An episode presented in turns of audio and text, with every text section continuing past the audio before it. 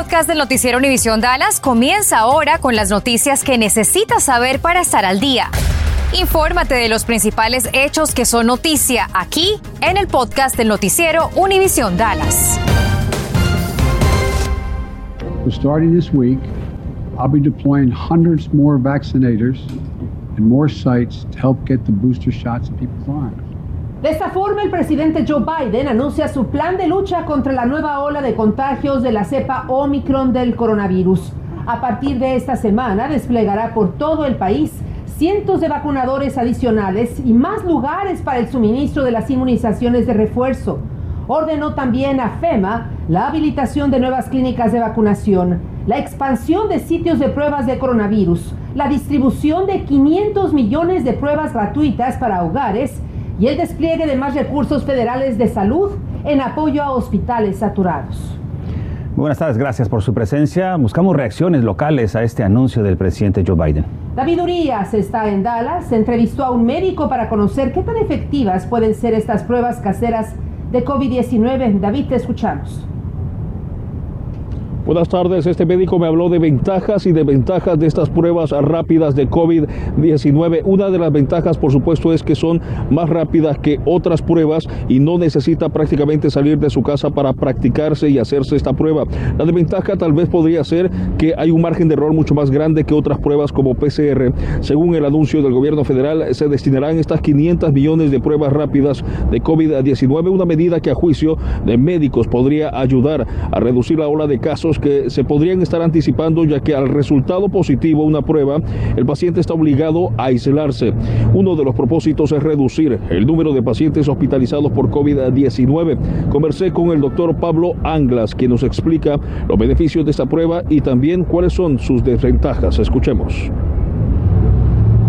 Eh, las pruebas caseras pueden tener un déficit de ser positivas o falsos negativos o falsos positivos pero sí ayudan, en realidad van a ayudar para tener una buena idea. Acabo de tener una paciente que vino con una prueba de la casa que era más o menos positiva. Vine acá y ya es positivo. Eh, es decir, que aunque no son 100% confiables, eh, sí son aceptables. Bueno, eso también va a depender de la marca, de la seguridad que se pueda tener. Por cierto, el doctor me explicó que estas pruebas caseras tardan 20 minutos para conocer los resultados con la medida de entregar millones de estas pruebas. Se busca que todo aquel que tenga los síntomas le sea más fácil hacerse una prueba y por supuesto aislarse para evitar más contagios. Este me informe en vivo desde Dallas, David Urias, Noticias Univisión 23. Y por cierto que el más reciente estudio reveló que dos dosis de la vacuna Pfizer no fueron suficientes para proporcionar la protección adecuada contra Omicron. Sin embargo, quienes recibieron la vacuna de Pfizer de refuerzo, se mejoró la respuesta de anticuerpos contra esa nueva variante.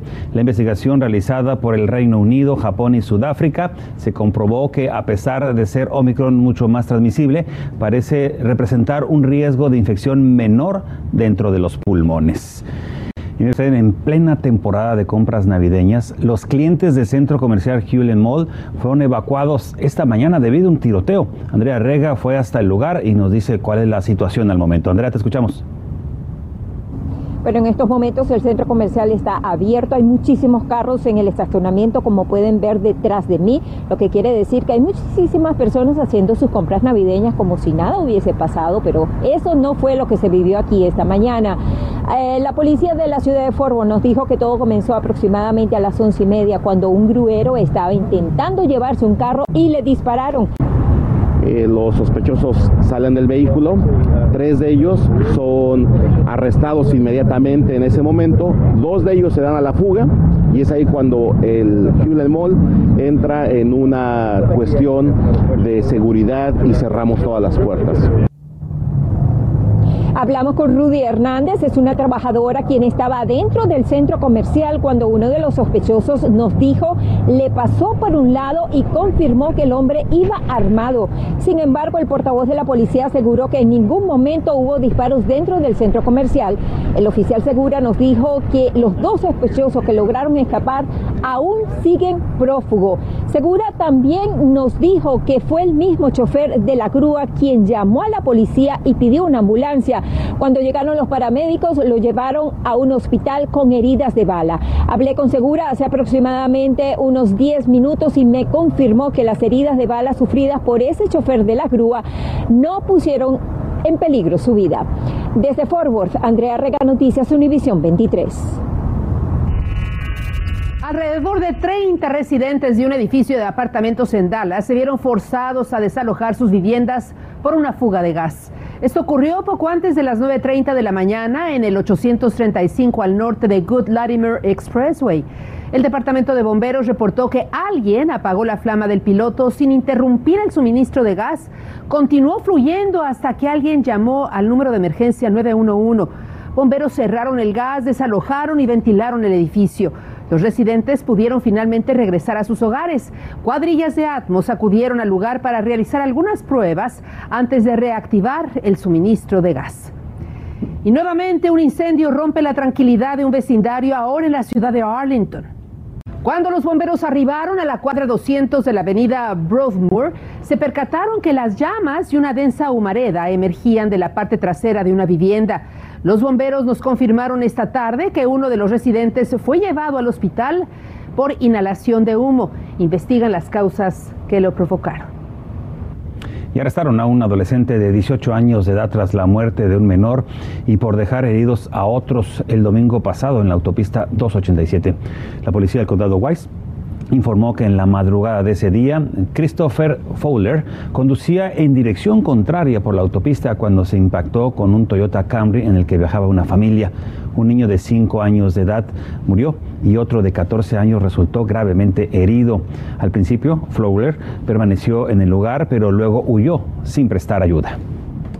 Los departamentos de la policía y de bomberos demandan a la ciudad de Dallas por violar el acuerdo de reunión y conferencia por los últimos dos años, el cual prometía ajustes salariales anuales basados en el mercado. Bueno, afirman que han estado trabajando intensamente al frente de la pandemia del coronavirus, expuestos y en ocasiones incluso han sucumbido al coronavirus, mientras líderes de la ciudad han trabajado virtualmente desde su hogar. Por ello demandan que la ciudad implemente inmediatamente los incrementos basados en el mercado, retroactivo al primero de octubre del 2021. Estás escuchando el podcast del noticiero Univisión Dallas. Continúa la alerta Amber que se activó ayer por la desaparición cerca de San Antonio de una pequeña niña de tres años de edad. Su nombre es Sardar Kill. De acuerdo a la policía, la menor fue vista por última vez la tarde de este lunes en el área de Fredericksburg y las autoridades piensan que puede estar en peligro. Para cualquier información que pueda ayudar con esta investigación, llame al número 210-207-7660 que pertenece a la policía de San Antonio. Ella tiene cabello y ojos color marrón. Ante el incremento de contagios por la cepa Omicron del COVID-19 en el país, es importante identificar los artículos que son necesarios tener en el hogar para estar preparados en caso de que alguien resulte infectado. Por ello, Rafael Olavarría habló con una doctora sobre cómo prevenir y atender una infección a tiempo termómetro, es súper importante que tengan un termómetro, casi todo el mundo dice yo tengo fiebre, tengo calentura, pero realmente de pronto puede que no, puede ser que estén, si me entiendes, estamos en, en, en, invierno y entonces hay gente que se pone cinco cobijas o tienen sacos, entonces lo ideal es tomarse la temperatura, cualquier termómetro, ahorita hay muchos, hay unos digitales, otros que se ponen en la orejita y, y, marcan bien la temperatura. Si uno ve que con el tiempo con los días la temperatura no se quita o la temperatura llega a más de 101 grados, eh, ahí hay que poner atención y pedir ayuda al, al, médico eh, que tengan de cabecera o si tienen que ir a urgencias. Lo segundo, como objeto que deberían tener un oxímetro.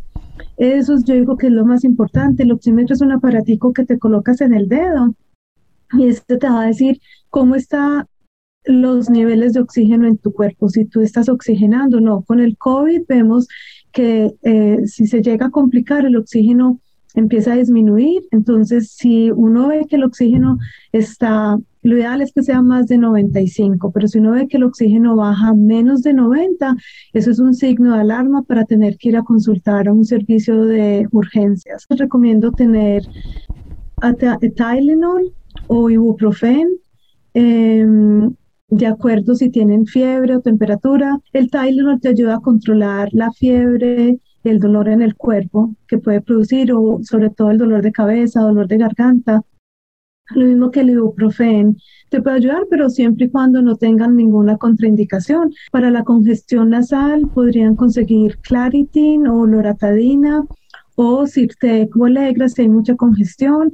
Si hay tos o hay tos seca, em, de pronto varios de, estos medicamentos que venden over the counter que no necesitan receta, entonces por ejemplo el, el Mucinex em, o NyQuil o el Dayquil o el 2C, siempre y cuando lo que les decía no tengan alguna contraindicación. La vitamina C, el zinc ayuda mucho cuando hay un proceso viral. Y como el COVID a veces quita el apetito. Si no pueden comer, estar aunque sea hidratándose con un suero oral o Gatorade o ya algo casero. Hay personas que preparan test o sopita de pollo bueno, y cambiando de tema, la Oficina del Censo dio a conocer que durante el último año se registró la tasa de crecimiento poblacional más baja de la historia en los Estados Unidos. El año pasado la población creció 392.665. Esto quiere decir solo el 0.1%. El censo atribuye esta situación a la disminución de la migración, también de la fertilidad, o sea, nacieron menos niños, y el aumento de la mortalidad debido al coronavirus. Texas aparece con un crecimiento superior al que presentamos hace unos momentos. Y como usted podrá observar, el crecimiento poblacional de Texas es mayor al 1%, igual que el de Arizona y el de otros estados. Y los estados que decrecieron en cuanto a su crecimiento poblacional, valga decirlo de esta forma, fueron los que tuvieron menos del 0.60%, es decir, por ejemplo, California, Illinois y Nueva York. Estos son datos del censo.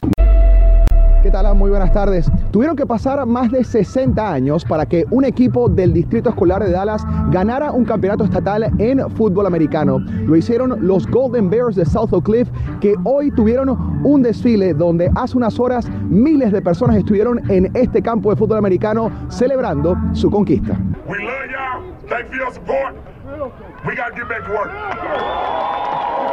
Palabras de agradecimiento del coach Jason Todd, que junto a su equipo hicieron historia derrotando a Liberty Hill y así convirtiéndose en la primera escuela de Dallas en levantar el trofeo desde 1958. Estoy muy feliz con el equipo, con, con todos los coaches y estoy muy agradecido con todo.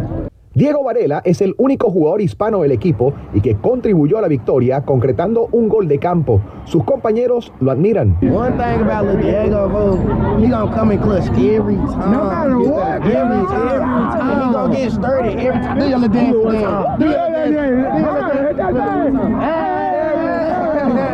Una hazaña que retumba entre los estudiantes de la escuela. Bueno, creo que significa mucho porque nos reúne a todos, a la comunidad y es bueno para nosotros y es un logro que es muy importante.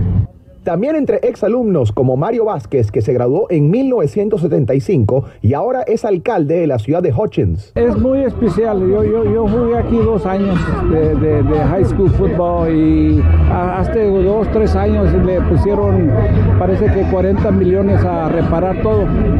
Y todavía hay problemas, pero está mucho mejor de lo que estaba. ¿Contempla realizar esta semana algún trámite en el Departamento de Vehículos de Texas? Bueno, tome en cuenta que sus oficinas estarán cerradas el próximo viernes 24 de diciembre.